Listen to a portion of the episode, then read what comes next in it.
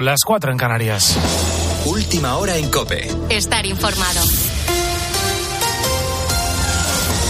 Ucrania y Rusia siguen ofreciendo distintas versiones sobre la toma de la ciudad de Soledad en el Donetsk. Son los sonidos de los eh, combates que se han mantenido allí en las últimas horas. Kiev asegura que la batalla continúa, pero el gobierno no da muchos más detalles sobre una hipotética conquista.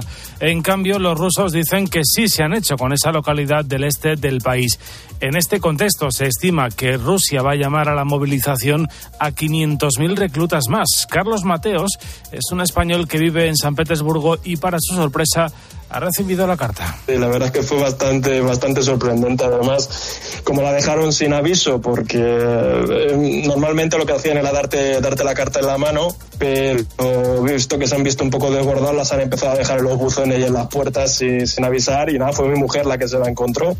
Carlos, que nos ha contado en Mediodía Cope que se personó en la oficina de reclutamiento tal y como le habían indicado en esa carta.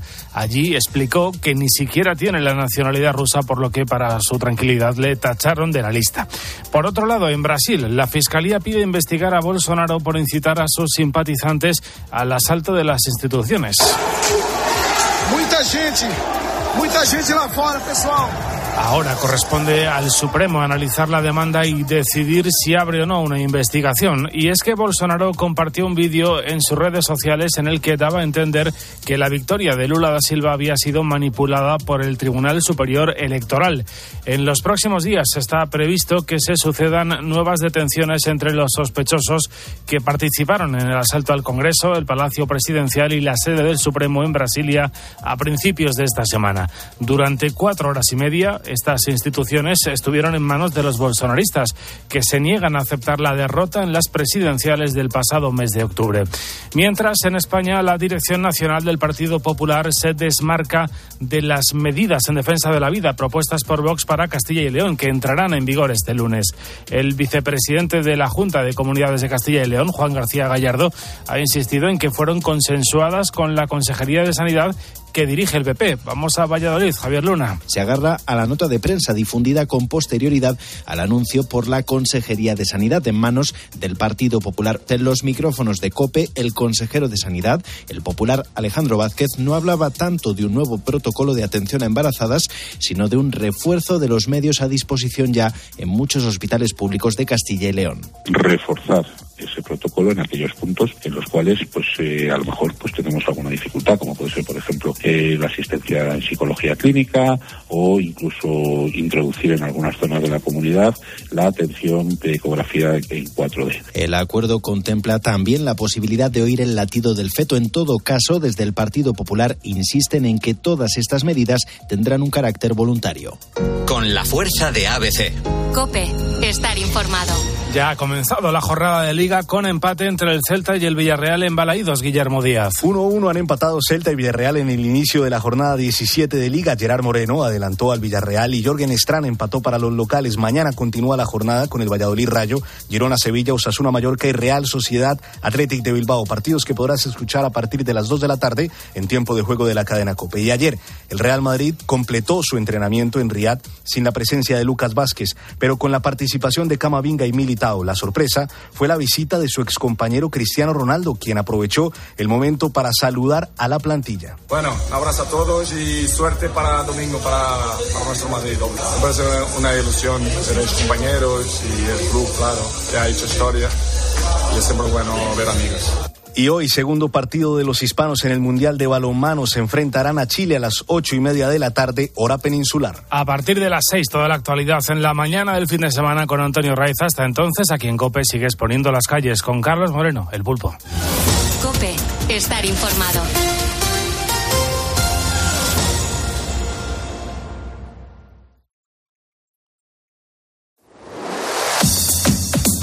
Carlos Moreno, el pulpo. Poniendo las calles. Cope, estar informado. Tenemos por delante casi una hora cargada de buen rollo. Eso es lo que hacemos de lunes a viernes de 4 a 6 de la mañana. Y eso es lo que vas a poder comprobar cada sábado en este mismo horario, en Poniendo las calles de Lux. Tengo que eh, confirmarte que están pasando cositas. Pasan cositas y hoy nos vamos a ubicar eh, para comenzar el Pasan Cositas en Huelva, Mm. concretamente en La Antilla. No, me encanta. Eh, su playa ha mutado, pulpo, Mm. y ahora parece un campo de fútbol. ¿Pero qué invento es esto? Claro, tú te imaginas una playa, pero playa, playa. Una playa playaca, de, una playaca. Una playaca de arena. Eh, con césped. Tiene que ser impresionante eso, ¿no? Todo lleno de césped, bueno, pues existe y lo tenemos en la Antilla. Mm. No es ningún invento, como dice Sara Montiel, y es que las lluvias, bueno, mejor, las abundantes lluvias que cayeron el pasado mes de diciembre en toda España han hecho no, sol- no solamente que se alivien un poquito nuestros embalses, que buena falta les hacía, sino también que crezca la hierba en esta playa de Huelva. No me lo puedo creer. La imagen es curiosísima, Pulpo, porque, claro, no es habitual que crezca hierba en la arena y ha modificado el típico paisaje costero al que estamos acostumbrados. Por haber, hay hasta alguna que otra flor silvestre y todo esto a nada, a escasos metros del mar. Es que está pegadito, pegadito. Se ha comido prácticamente la playa. Mm. Yo supongo que ahora que dicen que este año se espera también poco lluvioso, desaparecerá poco a poco, se secará ella sola. Pero menudo fenómeno. Esto, ¿cómo, cómo puede ¿Cómo ser, puede no? ser? Si es rarísimo, porque Claro. lo, lo- lo normal en una playa es que haya una arena y, y que cuanto más suave y blanquita mejor, pero, pero jolín, que, que de repente haya césped es curiosísimo. Sí, ¿no? sí, que haya surgido el césped. No sé, porque tú además cuando en la arena cavas un hoyo, hay mucha arena debajo, claro. como para que crezca algo. Pero bueno, pues ahí ha surgido la hierba. Vamos a hablar ahora de gastronomía que nos encanta. Ayer eran las croquetas. Que por cierto no son nuestras, las croquetas son francesas, me parece. No, o sea, no es un invento. Bueno, No. pero aquí las hemos mejorado mucho, ¿eh? Bueno, eso no me cabe ninguna duda. Pero creo que la croqueta es algo francés. Pero aquí nos lo hemos llevado a nuestro terreno y nos vuelve locos. Pero ahora vamos a hablar de gastronomía y es eh, algo que nos gusta mucho. Hay un estudio, Pulpo, y yo no sé si contarlo o no. Mira, mira, ha sido, he tenido una duda. Porque sé que voy a enfadar a los ponedores y no tenemos necesidad. Aún así, me ha parecido suficientemente curiosa la noticia como para contarlo. Porque se ha hecho un ranking de los mejores platos del mundo por países. Ajá. ¿Y sabes qué? ¿Qué? Que entre los 10 primeros ¿Qué? no hay ni uno solo español. ¿Perdona? Claro, No puede sí, ser, ya, no puede ser. Claro, eso me he dicho yo. No puede ser. Esto está mal. Hay un error. Claro, no, hay un error con Vamos lo que le gusta a la la gente la paella, por favor. Vamos a llamar a la revista que ha hecho el ranking y le vamos a decir cuatro cositas. Porque es que a mí no me parece correcto. Eh, Atlas del Gusto, que es así como se llama esta publicación, eh, y además es muy reconocida en el mundo de la gastronomía, ha elaborado el listado.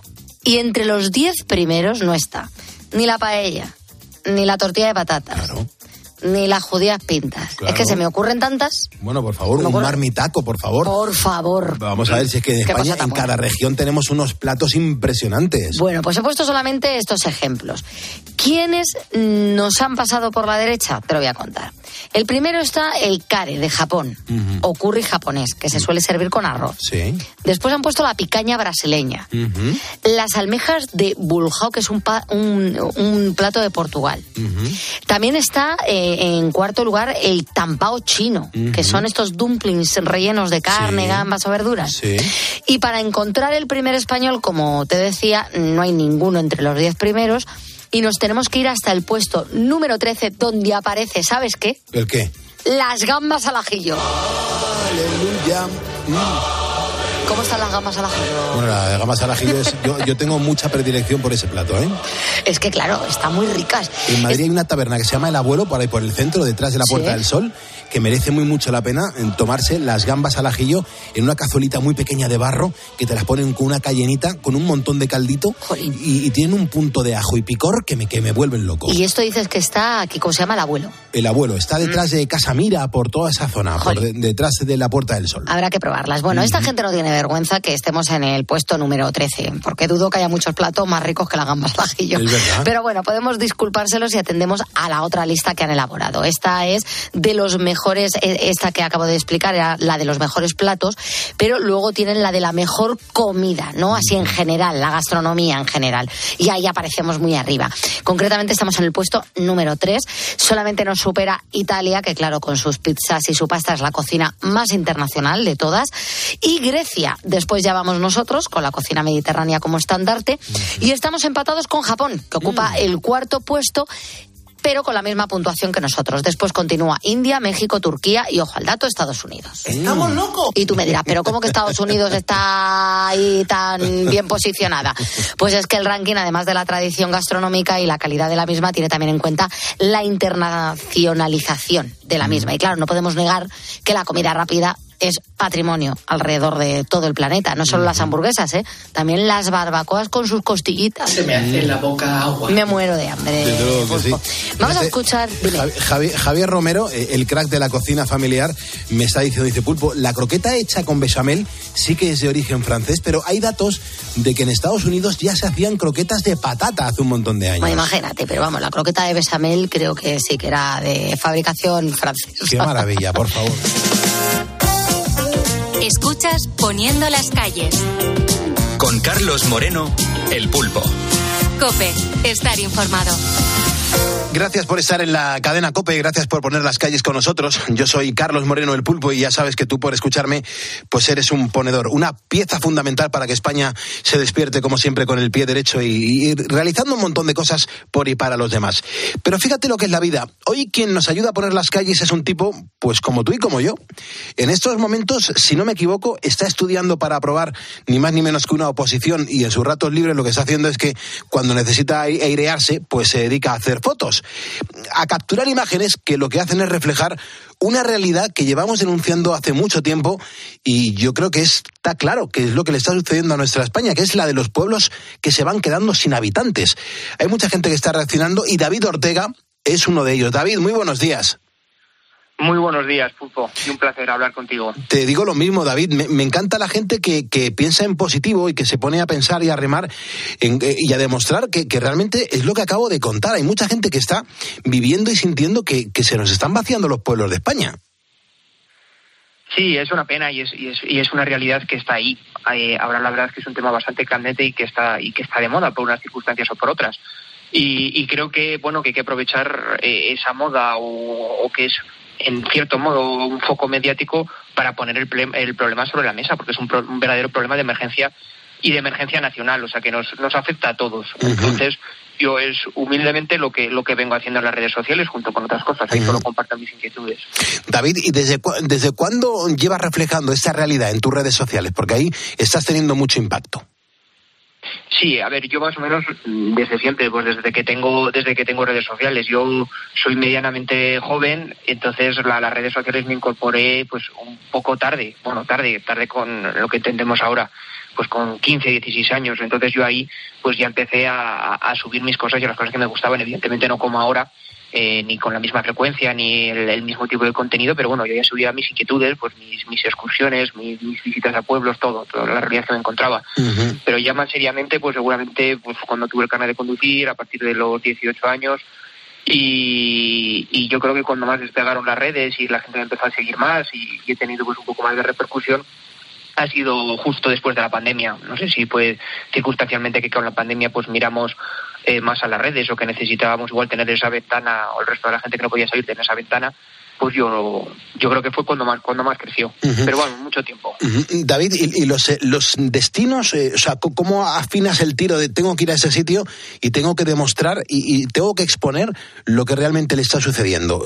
¿Cómo eliges el lugar el que vas a, eh, en el que vas a visitar? A ver, yo además esto lo, lo suelo defender bastante en, en las redes sociales, que de hecho recientemente estoy escribiendo en, el norte de Castilla, también escribo, y, lo que hago es un- un- una crónica del viajar cercano. Quiero decirte que mi, mi cuenta, sobre todo lo que comparto, es de la provincia de Soria, que es la que mejor conozco, y las limítrofes, porque de parte de padre yo también soy de un pueblo de Burgos. Eh, entonces, el, el conocer lo cercano y el conocerme más o menos bien mi provincia, los pueblos y el organizarme es lo que te permite viajar. Entonces yo generalmente ya me la conozco la provincia, pero muchas veces cojo el coche y digo, ¿por dónde me voy? ¿Hacia dónde me voy? ¿Hacia el norte? ¿Hacia Tierras Altas? ¿Hacia Pinares? ¿Hacia el campo de Gómara? Y, y- y como ya tengo un bagaje cultural y, y una esperanza, pues, pues muchas veces eh, me sorprendo de, de- de conocer y de lo que me encuentro. O sea, no siempre están planeadas las rutas. Y, eso yo creo que es lo que hace eh, tan grande el proyecto y sobre todo en lo que está liado, ¿no? Porque mm, eso es un proyecto personal, que lo, que lo sepa toda la comunidad de ponedores, porque lo que yo no sé si tienes algún propósito, ¿no? Si lo que quieres más es denunciar, si lo que quieres más es dar a conocer, si lo que quieres es abrir los ojos al resto de personas para que realmente nos demos cuenta que, que oye, que, que esto está pasando en los pueblos de España. Sí, seguramente sea un, pues un conjunto de fines. En primer lugar, es una cuenta personal, yo siempre lo digo, con nombre y apellidos, y yo vierto ahí mis inquietudes. Eh, eh, al principio sin ningún tipo de fin, o sea, sin, no, no, tampoco tenía eh, vocación de trascendencia. Lo que pasa es que una vez que, pues, que lo adquieres, sí, evidentemente, muchos propósitos. Primero, que la gente conozca lo que es la realidad de una pequeña provincia como Soria, pues porque no todos tienen la suerte de, de, de convivir con la realidad rural, con el campo, con la naturaleza, con la realidad de los pueblos, inventariar eh, pues muchas cosas y muchos elementos de la historia, de la cultura, de las tradiciones, del patrimonio, que por desgracia está en peligro. Es otra de las consecuencias de la despoblación, que todo eso también, eh, también desaparece. Y, y luego que eso llegue a la gente y poner un problema encima de la mesa. Es, está claro que es un conjunto de, de, de, fines o de, causas lo que me mueve. Claro, eh, y durante todo ese tiempo, David, mm, ¿con, ¿con qué moraleja te quedas? Te lo digo porque has tenido que aprender un montón de cosas. Tienes que tener un montón de sensaciones y a partir de ahora, ¿qué? ¿Cómo, cómo puedes seguir echando un cable? Pues, pues no lo sé. Yo de momento y suelo ser un poco crítico con, con, la, con la sociedad y yo, yo lo que pienso es que cada uno puede contribuir y que a veces con este tema de la despoblación a los propios ciudadanos que vivimos en, el, en, en los medios, en la España interior y en los medios rurales, pues a veces miramos demasiado a las políticas eh, públicas o a lo que nos venga de fuera que también, que es fundamental. Sí. Pero creo que eso tiene que, que, sumar. Y si no hay una sociedad viva, activa, comprometida y asociada, y especialmente los jóvenes, yo soy joven, como he dicho, sí. pues, pues eh, yo creo que sin eso, que era algo que tenía de bueno los pueblos, que eran comunidades vivas y comprometidas, uh -huh. eh, sin eso el problema de la despoblación, o sea, sin la sociedad, eh, lo, te, lo, tenemos muy difícil. David, durante todo este tiempo mm, yo me he dado cuenta que estás demostrando que, que, es como si estuviésemos dejando morir pues un estilo de vida, ¿no? Eh, el estilo más rural, el estilo de nuestros pueblos de España, de nuestra gente que realmente pues, eh, joder, eh, hizo el país, ¿no? Hizo nuestra península ibérica, nuestras islas, eh, construyó nuestra España y esto es lo que se está desmoronando, se está acabando pues porque la gente está eh, huyendo de los pueblos. Sin embargo, tú estás ahí demostrando que eso está pasando y lo que queremos es que mm, cambien las cosas. ¿Te has dado cuenta la cantidad de fotos, la cantidad de testimonios que tienes a tu alrededor? Pues sí, a ver, yo soy en parte eh, afortunado y en parte también, pues no lo sé, eh, porque yo hay muchas cosas que yo no las he vivido, pero sí que estoy viviendo o que vivimos, la gente que conoce esta realidad es un momento único y último de tener un testimonio directo de, de realidades que, que, bueno, que, que es, es, es, lo que nos queda y unas realidades que inexorablemente desaparecen, pero pero no nos tenemos que quedar con que desaparecen, o sea, porque es lo que fuimos y porque todos todos Muy venimos bien. de ahí, todos venimos del todos venimos del medio del, del medio rural. Uh -huh. ¿Qué te dicen los pues, pues pues la gente de los pueblos, las administraciones cuando te mueves y con tu pequeño proyecto que cada día va creciendo más, estás demostrando lo que está sucediendo en, en torno a, a, esos pueblos? ¿Te reciben con cariño? Eh, ¿Tienen ganas de contarte cosas? Eh, sí, a ver, generalmente eh, este tema de las redes sociales pues es un poco minoritario. Entonces, pues en, en Soria tampoco te creas que tiene mucha repercusión. A veces pues, casi me hablan más de, de otros sitios o de, de, gente que está, por ejemplo, me sigue muchísima gente que, que, que, está en otros lugares, que emigraron de Soria pues en esas épocas malas de los 70, de los 80, de los 90, que son hijos. Sí. Pues es, esa es la mayoría. En Soria ahora un poco más, pues ya, pues tú eres el chico, tal, que visita los pueblos, y eso, la verdad que a veces eh, da eh, como una carta blanca para empezar a hablar, porque esta gente, pues eh, hay que saber cómo, cómo empezar a hablar, porque tampoco, o sea, tienes que allanar el camino, tienes que tener confianza para hablar. Entonces sí que a veces es una, ah, vale, tú eres el chico que conoce los pueblos, que te gustan estas cosas, pues ven que te voy a enseñar esta bodega, ven que te voy a enseñar, tengo una casa antigua, ven que te voy a contar. Entonces eso sí que ayuda. Y por parte de las administraciones públicas, pues te tengo que ser sincero, y no he tenido gran mensaje Error. Y suelo ser muy crítico porque, Error. a ver, no es por yo dármelas de nada, pero es que yo creo que están desaprovechando una gran herramienta comunicativa fundamental y prácticamente gratuita que son las redes sociales. Uh -huh. Yo a veces pienso que lo que yo hago, yo creo que debería haber una administración pública que lo hiciera. Uh -huh. y que lo comunicara. Desde y que a través de las redes sociales se puede llegar a muchísima, a, a muchísimo público, a muchísima gente. La penúltima pregunta, no te, no te quiero quitar más tiempo porque a ver si nos da tiempo a dormir un poquito antes de, de que te pongas a, a- a levantar España a partir de las 6 de la mañana. Cafecito, cafecito y estudiar. Ya, ya que me he levantado. Eh, mira, de, de eso iba la pregunta, David, porque tú has estudiado en Madrid, ¿no? Sin embargo, has decidido volver a tu tierra. Sí, yo, yo estudié, vamos, yo he nacido y he crecido y he vivido en Soria, pero con 18 años me fui a, a Madrid a estudiar, estudié el doble grado de Derecho y ADE, y prácticamente cuando terminé de cuando terminé de, de estudiar yo tenía claro que, que bueno que mi periodo de mi época universitaria ha sido, había sido muy buena y muy a mí yo encantado de estudiar en Madrid pero bueno que la vida eh, madura y de, trabajo la quería la de- me encantaría desempeñarla en otra en otra ciudad en otra ciudad más pequeña y especialmente en, pro- en- en mi provincia en Soria entonces, eh, en cuanto terminé, empecé a opositar a las posiciones para la administración local. Es, bueno, es un cuerpo estatal, pero es para trabajar en ayuntamientos y, y en ello sigo. Llevo dos años, el año pasado ya me presenté, llegué al último examen y, y ahora en, en- marzo tengo ya el, el- el siguiente examen. Qué bueno. Sí, y respecto a lo que me decías, eh, porque yo creo que es bueno, o sea, y todos somos libres y tenemos que tener la oportunidad de ir y de salir y de conocer y de formarnos, pero el éxito no está solo ahí, no está en irnos. Para mí, y yo siempre lo he pensado, el, éxi- el éxito está en saber volver y, y en hacer crecer pues una provincia como en mi caso, como Soria, que, que nos necesita a todos. Sigue el, el restaurante este que está a pie de la carretera de a la pie de la carretera de Burgos, que se llama Casanico, eh, eh, que tiene una rotonda y una gasolinera Repsol. ¿Sabes si sigue Eh, abierto? No lo sé, no Uno muy grandote, decir. muy grandote, muy, muy- que tiene unos bollitos de, de mantequilla, pero nunca da el tío la receta. Cuando le preguntas te dice, es que si te digo el secreto, pues ya no es secreto. Entonces me deja bloqueado con esos bollitos que hace de hojaldre y mantequilla, que es una auténtica delicia.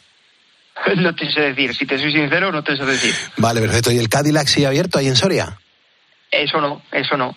¿Ya ha cerrado? Eso no, eso de- ya ha cerrado. A ver, ha cerrado, cambian de nombre. Lo que pasa con estos garitos que dice mi padre es que pasan por muchas manos y normalmente cambian de nombre. Pues Claro. ahora se llama el Manhattan, el Macaba Canal, pero vamos, la zona de bares, lo que es esa zona que se llamaba zona, sigue, sigue vigente y, y siguen abiertos muchos bares por allí. Qué bueno, David. Oye, ha sido un placer conocerte, conocer en lo que andas liado, que no es ni más ni menos que capturar imágenes que lo que hacen es reflejar una realidad que llevamos denunciando mucho tiempo y que es la de los pueblos que se van quedando sin habitantes. Estás haciendo un muy buen trabajo y seguro que tu tierra te lo va a agradecer. Te mando un abrazo enorme. Estupendo, muchísimas gracias y muy buen día. Pulpo. Gracias, David. Cuídate mucho, hermano. Seguimos en COPE, seguimos levantando España.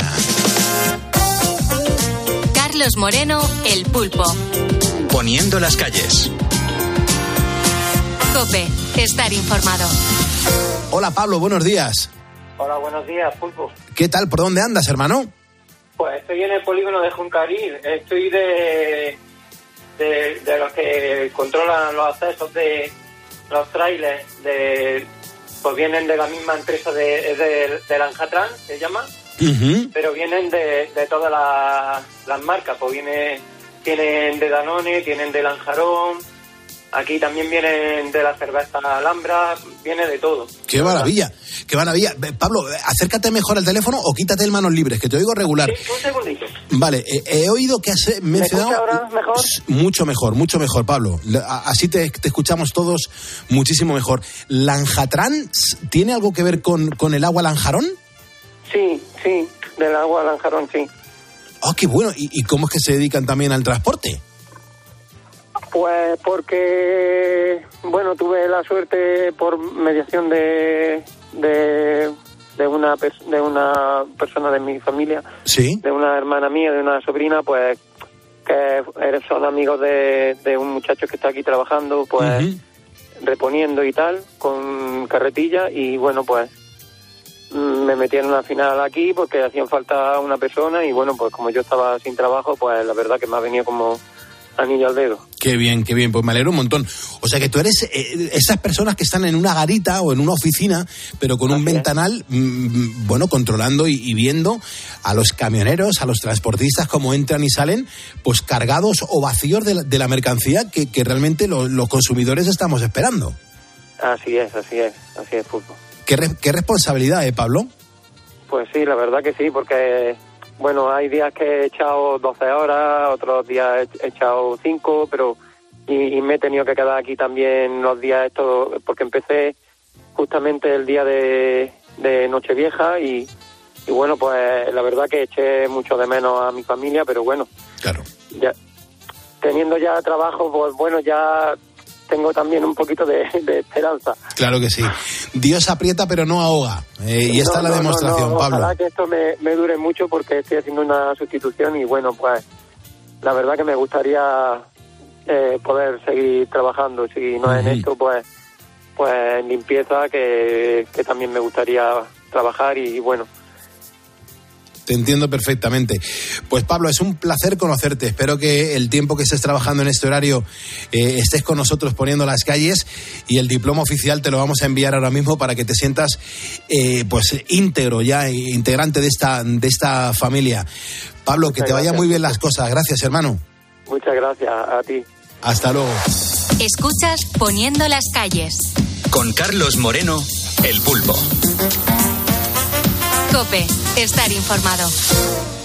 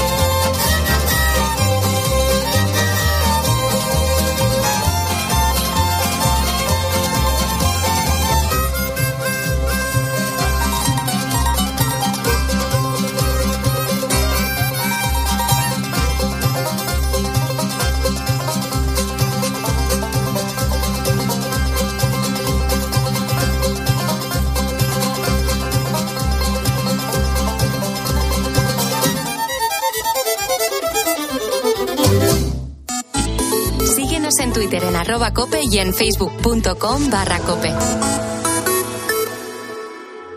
Para acabar el día informado, está Ángel Expósito. Los comentarios negativos y hasta las críticas destructivas se multiplican en las redes. Cada vez hay más haters, odiadores, que se dedican a acosar, sí, a quienes conocen o no. Por eso es tan importante trabajar con los jóvenes. ¿Cómo se identifica el acoso en las redes? Pues Ángel, no es nada fácil. Primero, porque las personas que sufren este acoso suelen ser personas bastante vulnerables. De lunes a viernes, de 7 de la tarde a 11 y media de la noche, en la linterna de Cope, encuentras las claves de todo lo que te rodea. Escuchas Poniendo las calles. Con Carlos Moreno, El Pulpo. Cope, estar informado.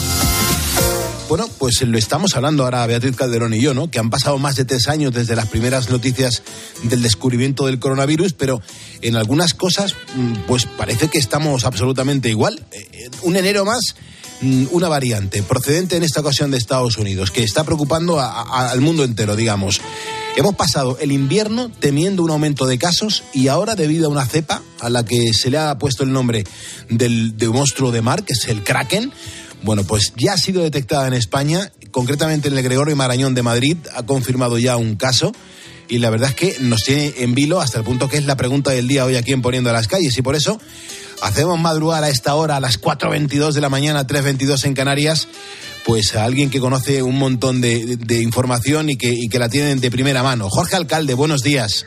Muy buenos días, Pulpo. Y sí es verdad, esta introducción que haces me recuerda exactamente a lo que pasaba hace un año Sí. eh, y lo que pasaba hace dos. Sí. Una situación un poco similar, una nueva variante, una ola de casos desde China, un poco de desconcierto. Bueno, por fortuna las cosas han cambiado mucho, ahora vamos a verlo, pero sí es verdad que, que parece que el tiempo no ha pasado.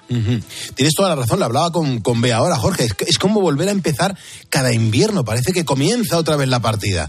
Mm, Pero lo mejor yo creo, Jorge, que es que, que estemos informados. Si te parece, vayamos por el principio, Jorge. ¿Qué, qué es esa variante Kraken? Esta Kraken, que es un nombre que le han puesto un científico de Estados Unidos, que evidentemente no es un nombre técnico, es un nombre técnico es XBB 1.5 y es un lo que llaman los científicos un sublinaje de la famosa variante Omicron. Bueno, ya sabes que los virus, todos, este coronavirus, este SARS-CoV-2, del que tanto hemos hablado en los últimos tres años, van evolucionando, van mutando. Muchísimas de estas mutaciones no producen ningún cambio importante en su estructura y, por lo tanto, no les generan una función diferente. Pero algunas mutaciones pues, se pueden hacer más contagiosos o menos contagiosos, más eh, dañinos o menos dañinos. Y en este caso la variante Omicron, que es la que ahora es más generalizada en todo el mundo, sí se sabe que ha sido la más contagiosa de las que se han producido hasta ahora. Y dentro de la variante Omicron, de, de, esas, de esas mutaciones que se producen, hay luego subvariantes, pequeños hijitos de esa familia, y en este caso la que ahora más preocupa es una subvariante que tiene dos mutaciones, se llama XBB 1.5 y que ya es la más predominante en Estados Unidos, que se ha detectado en 22 países, entre ellos en España, y que puede ser de las más contagiosas a partir de ahora. Desde luego que sí. Y Jorge, ¿cuánto debe preocuparnos esta, esta nueva variante? Fíjate, tiene que preocuparnos porque eh, todas las variantes hay que seguirlas. Es una variante de interés que dice la Organización Mundial de la Salud. No es una, una variante de preocupación, pero sí de interés. Eso quiere decir que hay que analizarla, seguirla, hacer pruebas genéticas a los casos de, aleatoriamente para ver si está evolucionando y porque parece que sí que es más contagiosa, se, se expande con más facilidad, por eso ha desplazado ya a otras variantes en países como Estados Unidos. Pero no nos debe preocupar en el sentido de que sea más peligrosa. No todas las variantes que surgen de un virus nuevo son peores, son más más dañinas, son más mortales. Uh -huh. De hecho, en el caso del coronavirus hemos visto que prácticamente todas las variantes, bueno, de hecho, todas las variantes que han ido surgiendo desde la primera versión, de la versión original, han sido, aunque sean más contagiosas, más leves, con síntomas menos capaces de producir mortalidad o enfermedad grave. Así que nos preocupa el hecho de que haya una nueva variante, como es lógico, hay que estar atentos a ver si, si, si pueden funcionar o no las vacunas y ver, y ver en, en qué estado nos encontramos, pero parece ser, todo indica, que esta variante no es más grave ni mucho menos que las anteriores. Uh -huh. 4.25 de la mañana, 3.25 en Canarias. Jorge, ¿tú crees que van a aumentar los casos graves en España? Van a aumentar, o sea, eh, eh, van a aumentar los casos porque eh, esta variante sustituye a las demás, uh -huh. como hemos dicho, es más contagiosa, por lo tanto aumentarán los casos leves o asintomáticos, pero siempre que aumentan los casos leves y asintomáticos, por desgracia también aumentan algo los casos graves y las muertes. ¿Vamos a tener ahora mayores hospitalizaciones y mayor mortalidad? Sí, eso parece eh, es esperable, pero eso quiere decir que porque esta variante es más grave. No, justo lo contrario. Eh, si, si tenemos una variante que se contagia muchísimo, pero mata muy poco, claro, es verdad que puede al final aumentar el número de mortalidades claro. porque se ha contagiado muchísimo, pero el porcentaje de casos graves es muy chiquitín. Lo malo es que el volumen total es muy grande. Eso es, eso es lo que los científicos tienen que estar analizando.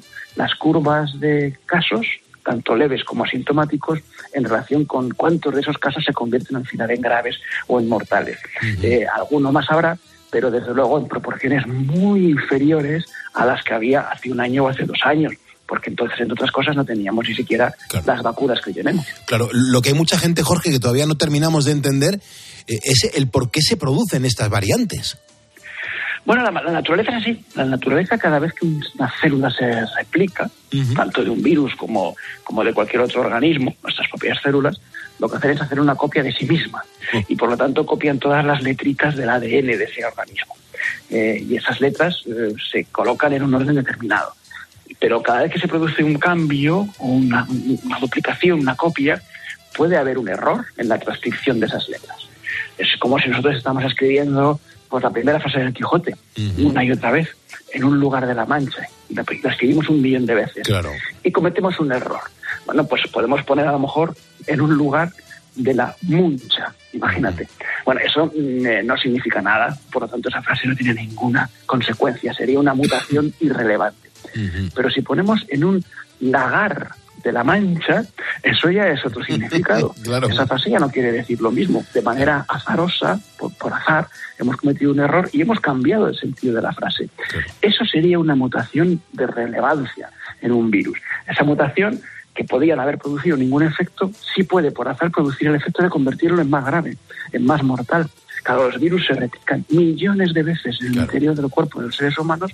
Cuanta más gente esté contagiada, más replicaciones hay y por lo tanto más probabilidades de que se produzcan variantes dañinas para el ser humano.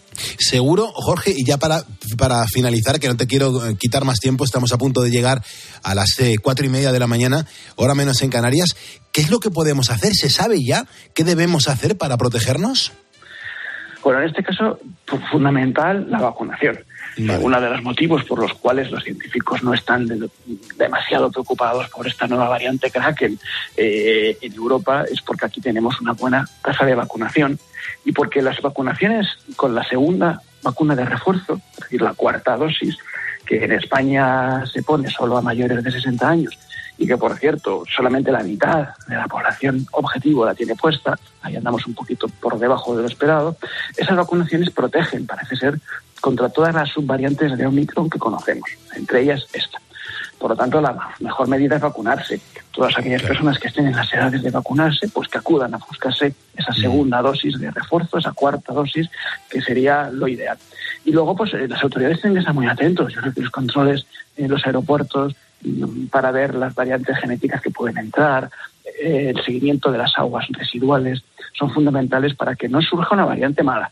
Esta hemos dicho que puede ser una variante más leve, aunque más contagiosa, pero bueno, no pasa nada, se contagia más, pero produce un contagio leve o asintomático.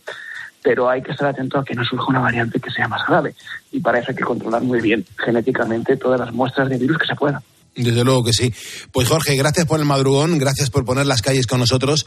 Te mando un abrazo enorme, te leo en Squire y te deseo una feliz semana. Pues feliz semana, ha sido un placer como siempre y estaremos muy atentos. Pasad buen día. Gracias, Jorge Alcalde. Carlos Moreno, El Pulpo. Poniendo las calles. Cope, estar informado. Y nos vamos al cine para verlo con otros ojos. Por poco no llegamos. Ya no quiero estar en ningún otro sitio. Ya no espero que ocurra nada nuevo. Ni tampoco querré seguir hasta la siguiente colina. Esto es la felicidad para ti, ¿verdad? Sí, sí, sí. No va a durar mucho, Jack. Pues ya está aquí, con birrete y toga de profesor de Oxford, Jerónimo José Martín, crítico de cine en COPE y 13. Muy buenos días, Jero, y gracias por poner las calles con nosotros. Buenos días, Pulpo. Y gracias a ti por ayudarnos todos los días a iluminar las penumbras de nuestras vidas. ¿Y por qué nos traes hoy esta, este peliculón, podemos decir, esas tierras de penumbra de Richard? Y ahora dices tú el apellido porque me voy a liar. Attenborough, Attenborough. Ajá. Lord Richard Attenborough.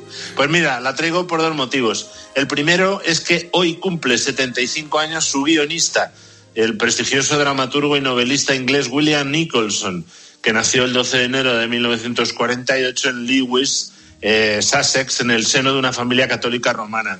Estudió en el Christ College de Cambridge, trabajó en los años 70 y 80 del siglo pasado como director de documentales para la BBC y mientras iba adquiriendo renombre como novelista y dramaturgo, sobre todo después de ganar los premios Blue Peter y Smarties Gold al mejor libro infantil con la primera entrega de una trilogía juvenil fantástica muy popular que se titula también aquí en España El viento en llamas. Nicholson ha sido nominado dos veces a los premios Tony a la mejor obra teatral por La retirada de Moscú y por Tierra de Penumbra, que luego convirtió en 1985 en una obra de teatro de la BBC para televisión, con modificaciones diversas. ¿no? Fue nominado al Oscar por los guiones de Tierra de Penumbra y Gladiator, atento, y es autor también de los libretos de películas de la talla de Nell, El primer caballero, el musical de Los Miserables, Invencible, Mandela, Del mito al hombre. Qué buena. O la, re- o la reciente Trece vidas, que es sobre los trece chavales estos tailandeses que se quedaron en una cueva y que tuvieron que salvarlo, les costó muchísimo. Él mismo en 1997 debutó como director con A la luz del fuego, que estaba bastante bien, pero solo ha vuelto a dirigir otra vez en una película titulada Regreso a Hope Gap.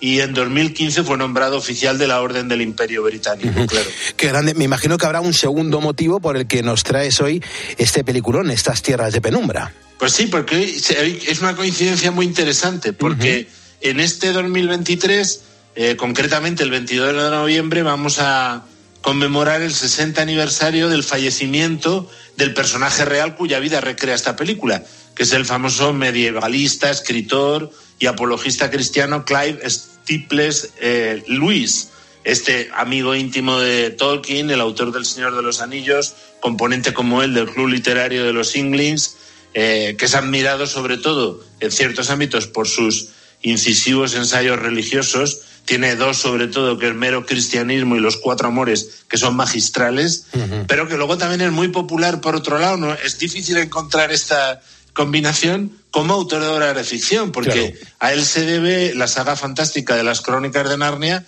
y luego un original epistolario que son las cartas del diablo a su sobrino, que es magistral también, o sea que es un autor interesantísimo, César Luis. Fíjate, yo creo que, que podríamos decir que, que, en esta película, en la película de Attenborough, recrea toda la vida de C.S. Lewis.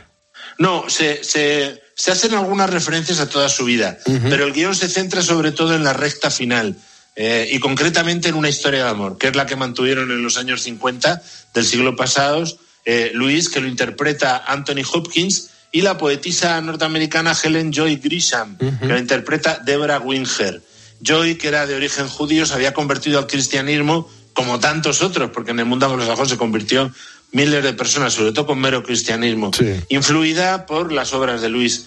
Luego, tras varios años de relación epistolar, Joy le visita por primera vez en 1952, allí en Oxford, él ya está ahí de profesor, y al año siguiente tras divorciarse de su marido alcohólico, que era también un escritor, William Grisham, Joy se instala definitivamente en Inglaterra con sus dos hijos.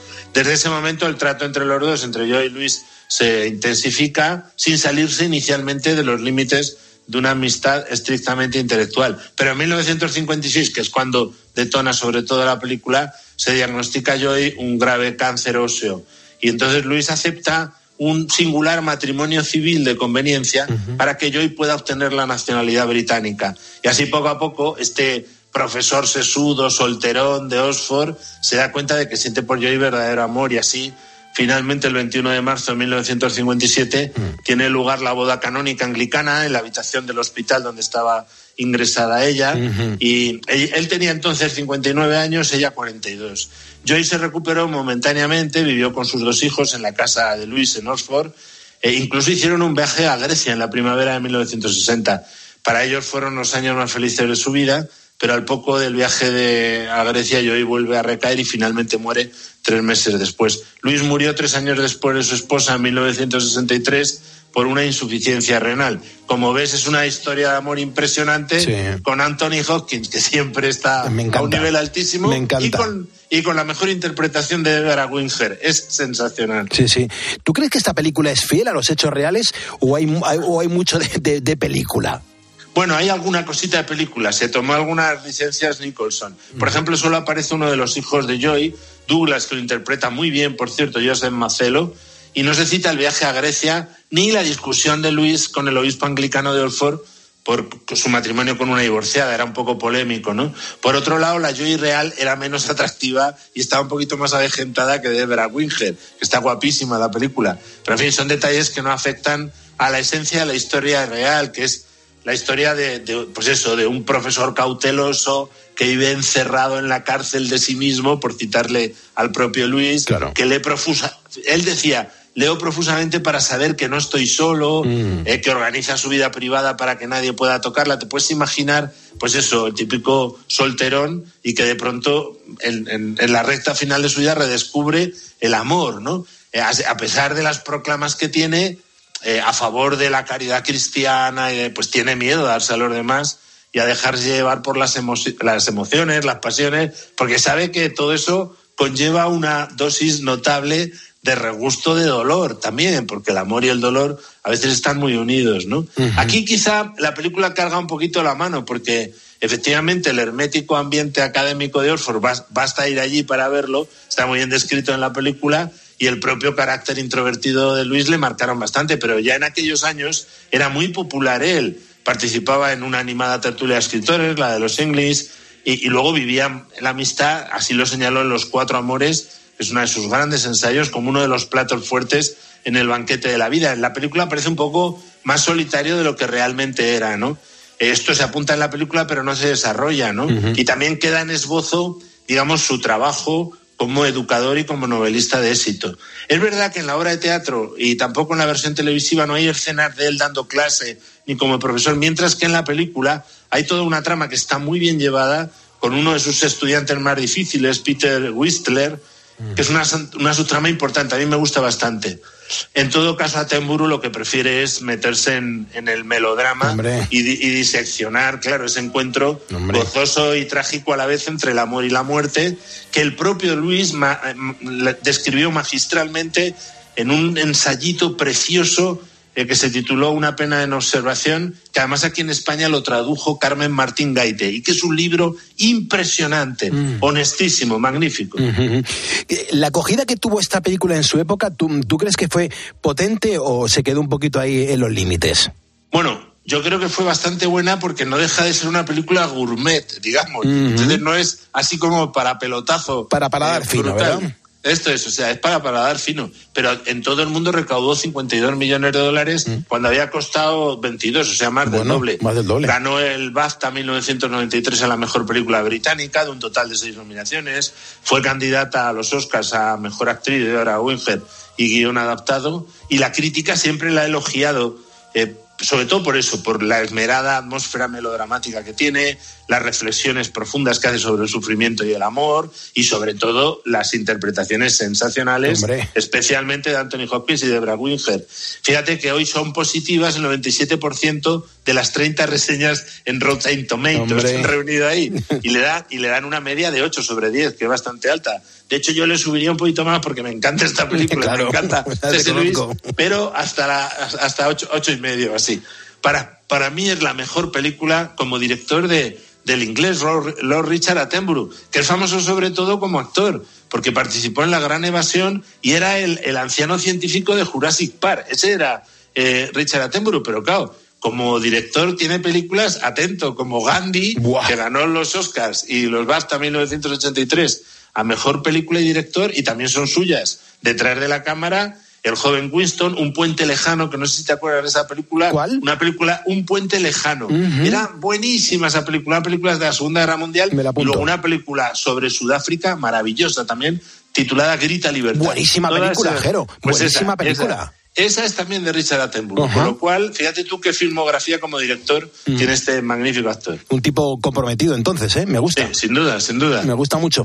El rodaje me imagino que será un rodaje especial, porque contar con alguien tan importante como Anthony Hopkins, que, ya, que ya por aquella época era ser Anthony Hopkins. Sí, efectivamente. Fue tranquilo de todas maneras el rodaje. ¿eh? Eh, es verdad que eh, Hopkins prefería memorizar el guion por su cuenta, mientras que Debra Winger, que era más de método, prefería ensayos en- extensos en el set. No. Pero en fin, Eso eh, como mucho la grabación, ¿eh? Claro, claro, pero como Richard Attenborough era actor, pues lo que hacía era, eh, para no liar a Hopkins, leía las líneas de Hopkins con ella y ya está, y ensayaron así muy Qué bien. bueno, muy bien. La- la- claro, rodaron en Oxford, por supuesto. Mm. Además, en las escenas de las celebraciones tradicionales del May Day en Oxford fueron filmadas en la noche y la mañana del 30 de abril al 1 de mayo de 1993. En Mandalen Towel estaban los coristas reales de la capilla de la universidad, con un cámara y un equipo mínimo, y se habían tomado planos medios de extras en botes en el río y tenían previsto tomar planos generales de la multitud de la vida real abajo, pero resulta que claro, esto es lo que pasa en Oxford, ¿no? Que ese día hubo una niebla baja inusualmente espesa ¿eh? y entonces gran parte de lo que rodaron no sirvió para nada, con lo cual a la semana siguiente tuvieron que volver a llenar de extras el puente de Magdalen. En muchos estudiantes y empleados, en concreto del Magdalen College, que es donde estuvo Luis, se opusieron a las restricciones de movimiento en el recinto. Pues claro, durante las filmaciones les habían dado una serie de instrucciones en abril y mayo del 93 y resulta que coincidieron con los exámenes de fin de curso. Entonces protestaron. ¿Y sabes lo que consiguieron? Claro, los tíos caraduras eh, evitaron eh, detener la producción llegando a un acuerdo con los estudiantes diciendo, vale, eh, os eh, levantamos un poco estas restricciones eh, y a cambio eh, os, os planteamos en el bar de la universidad un encuentro largo de hora y media o dos horas con Sir Richard Attenborough, con Sir Anthony Hopkins y con Michael Denison, que es otro actor eh, inglés, con lo cual planazo ahí en Oxford con superestrellas de Hollywood y de, y no, más que de Hollywood, son todo estrellas británicas, ¿no? En la escena en que Douglas Grisham lee en la cama, el chaval está leyendo El Hobbit de Tolkien. Es, es un homenaje entre amigos, claro. Y como hemos, ya lo hemos dicho, porque era íntimo amigo de C.S. Luis. Y luego eh, Douglas Grisan, ese personaje del chaval, y su hermano David heredaron las propiedades literarias de C.S. Luis, que eran inmensas. Y el primero de ellos fue uno de los productores de la franquicia cinematográfica de las Crónicas de Narnia. Otra buena película. Por cierto, la banda sonora de Tierras de Penumbra eh, tiene alguna que otra joya, ¿eh? Sí, es una de las mejores, en mi opinión, del actor, montador, músico, profesor y director de orquesta londinense George Fenton. Hace de todo el tío. Tras componer música para el teatro y la televisión, Fenton compuso la música de más de 70 películas como Gandhi, Grita Libertad, El Rey Pescador, Atrapado en el Tiempo, Tierra y Libertad, tienes un email, y Ana y el Rey es curioso porque es que son casi todos los géneros. Ha sido nominado al Oscar en cuatro ocasiones, pero no lo ha ganado todavía. Hace tiempo que no compone, pero sigue vivo, o sea que a lo mejor todavía tiene alguna ocasión de llevarse la estatuilla a su casa. Tremenda película. Jero, no te quito más tiempo. Seguiremos la semana que viene y te doy las gracias por poner las calles con nosotros un día más, ¿eh? Gracias a ti, Pulpo, y a todos los ponedores. Me marcho a meditar aquella certera frase de C.S. Lewis que da razón al título de esta película. Vivimos en tierras de penumbra, pero hay luz en la oscuridad. Maravillosa cita. Adiós, cuídate, Jero, gracias. Adiós, un abrazo enorme. Escuchas Poniendo las calles. Con Carlos Moreno, El Pulpo. Cope, estar informado. Toca dar la del pulpo a Carlos Herrera. Herrera, buenos días. ¿Qué pasa? Pues fíjate lo que te voy a poner. A ver qué te parece este Prover All Night de Bruce Springsteen. Sí, me gusta, sí, está bien. Una canción que compone a la limón con el gran Clarence Clemons, que es el protagonista en el día de hoy, porque fíjate, hoy este gran hombre estaría cumpliendo 81 años. Y hay que decir que Clarence Clemons fue muy importante en la vida profesional de Bruce Springsteen. Este disco es de Oscuridad al borde de la ciudad. Esto es del año 70 y bastantes. Este llega después del Borturrón, o sea, y antes del de River, si no me equivoco, ¿verdad? Sí, sí, sí, sí. Es un disco muy interesante. No es el disco que algunos creen, eh, claro, no le dan algunos a este disco la categoría del River que le sigue o del Born to Run que le precede. Pero es eh, un disco, era el cuarto o el quinto, de este hombre maravilloso. A mí me parece una canción esta eh, que siempre me emocionó, siempre me, me- me- me provocaba emocionarme, porque aquí Bruce Springsteen canta con muchísimo sentimiento. Pero una cosa que me llama la atención es que eh, canción que compone con Clarence Clemons en un local en Nueva York, sin embargo aquí no brilla mucho su saxo, cuando hay canciones que con la E Street Band y con eh, potentes composiciones del propio Bruce Springsteen, canciones que firma solamente Bruce Springsteen, Clarence Clemons brilla con muchísima intensidad. Luego, este eh, Clarence Clemons Herrera hizo una canción con Jackson Brown que me parece una auténtica pasada. Es todo un clásico, es el You Are a Friend of Mine. Y aquí brilla. A mí esta canción me parece súper potente para poner en marcha todo un país. Sí, bueno, pero de, la oscuridad al otro lado de la ciudad te has quitado dos o tres canciones que, a ver, oye, son históricas. Badlands es histórica, absoluta. The Promised Land. The Promised Land, buenísima. Es absolutamente histórica. Y la propia Darkness on the Edge of Town es también una canción maravillosa. Bueno, mañana te las pongo, venga. Mañana te las Que pongo. ese disco, ese disco está injustamente enterrado entre dos grandes discos de Springsteen y de la y de la E Street Band. Y conviene resucitarlo, es sacarlo un poquito a flote. Vale, pues nada, tomamos nota. Ese Darkness on the Edge of Town. Un gran discazo de Bruce Springsteen. ¿Y de esta canción de, de Clarence Clemons no me vas a hacer ninguna referencia? Vamos a ver, yo las- hay cosas de Jackson Brown que me gustan y otras me parecen más livianas, ¿no? Esta entraría en ellas. Porque si te fijas, tiene el sonido, mm, ese, ese sonido toque perverso eh, que anunciaba los 80, ¿no? Ay, ¿qué hago contigo, Herrera? ¿Qué Esa hago? levedad, esa levedad en las cosas. Bueno, ayer hice una mención a, Jim Croce y, me, escribe Dionisio y me dice, Pulpo, eh, la excelencia musical, por supuesto, de Carlos Herrera es impresionante, pero ayer dejasteis pasar por alto eh, a Jim Croce. No, no, Jim Croce. Por favor. Es, eh, es, es, un autor con, con cinco, seis, siete, ocho piezas. Mira, este Bad Bad Leroy Brown que está sí, señor. ahora mismo. que, que, con todo seguramente no es la mejor de, pero sí una de las más significativas de Croce. El Croce es un tipo, además, bueno, la, mala suerte en, su vida, que se le llevó en un accidente de aviación. Correcto. Eh, cuando, cuando, él lo quería dejar todo, además, mm. eh, estaba un poco cansado de todo. Y, bueno, el, caso es que, oye, eh, merece la pena efectivamente para mí que tiene razón este oyente. Dionisio. Dionisio. Croce me parece un número uno impagable. Qué bien, qué bien. Eh, yo tenía preparadas dos canciones en el día de ayer, las he rescatado Herrera, porque efectivamente mola mucho acercarse a estos artistas que no es muy común escucharlo en la radio y, nos sirve para que también mucha gente lo conozca. Hoy mucha gente lo está conociendo y lo está descubriendo en el día de hoy. Y hay una canción que a mí siempre me gustó mucho de este tío, El Time in a Bottle. Me parece brutal este tema. If I could save time in a bottle, the first thing that I'd like to do. Qué sonido, por favor. Is to save every day till eternity passes away. Bueno, no, no, no, te quejaras en el día de hoy, ¿no, Herrera? Bueno, sí, está bien, puede pasar. puede pasar de verdad. Anda, venga, digo, Vites Pint. Vites, Vites poniendo las calles de Lux deja paso a la información, pero el próximo sábado volvemos. Recuerda que nos puedes escuchar de lunes a viernes de 4 a 6 de la mañana para poner en marcha todo un país, nuestra España. Y los sábados recuerda, como el perfume, te lo damos todo concentrado. Sé feliz.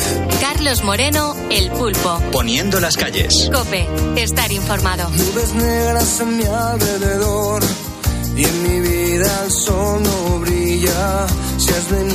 ponerme peor,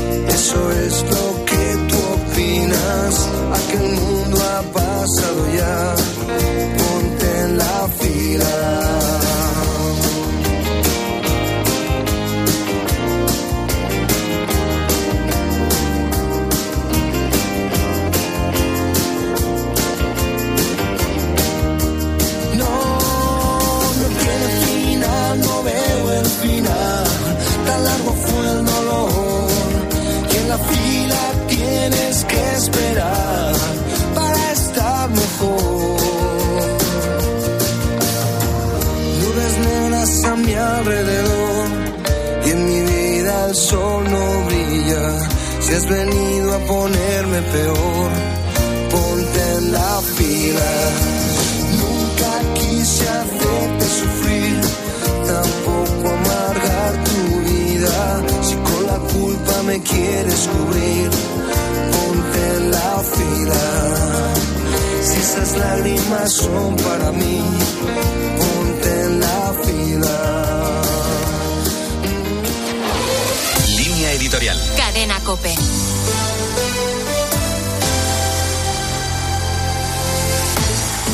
El auto del juez Llarena, en el que modifica los delitos imputados a Puigdemont, ha avivado el debate sobre la eliminación de la sedición.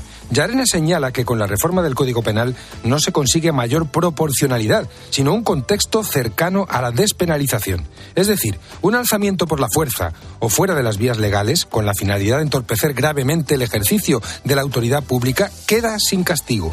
Hay que recordar que el delito de sedición históricamente se concibió como una rebelión en pequeño o de segundo grado. El juez desmonta los argumentos del gobierno. La sedición era homologable a los delitos tipificados en los países de nuestro entorno. Para dejar claro que la sustitución de la sedición por desorden público agravado no tiene sentido, el magistrado imputa ahora a Puigdemont una desobediencia sin pena de cárcel. Una reforma como la que se ha hecho, sin un endurecimiento de los delitos de desobediencia y sin una nueva modalidad del delito de rebelión no violenta, deja desprotegida la Constitución. Yarena señala que la práctica totalidad de las constituciones europeas incluyen preceptos encaminados a reforzar la integridad del territorio sobre el que se asientan los respectivos estados y pone negro sobre blanco lo que es evidente. Se ha legislado ad personam para beneficiar a los líderes del independentismo. El gobierno ya está intentando argumentar que Puigdemont no se queda sin castigo y que ahora la responsabilidad es de los jueces.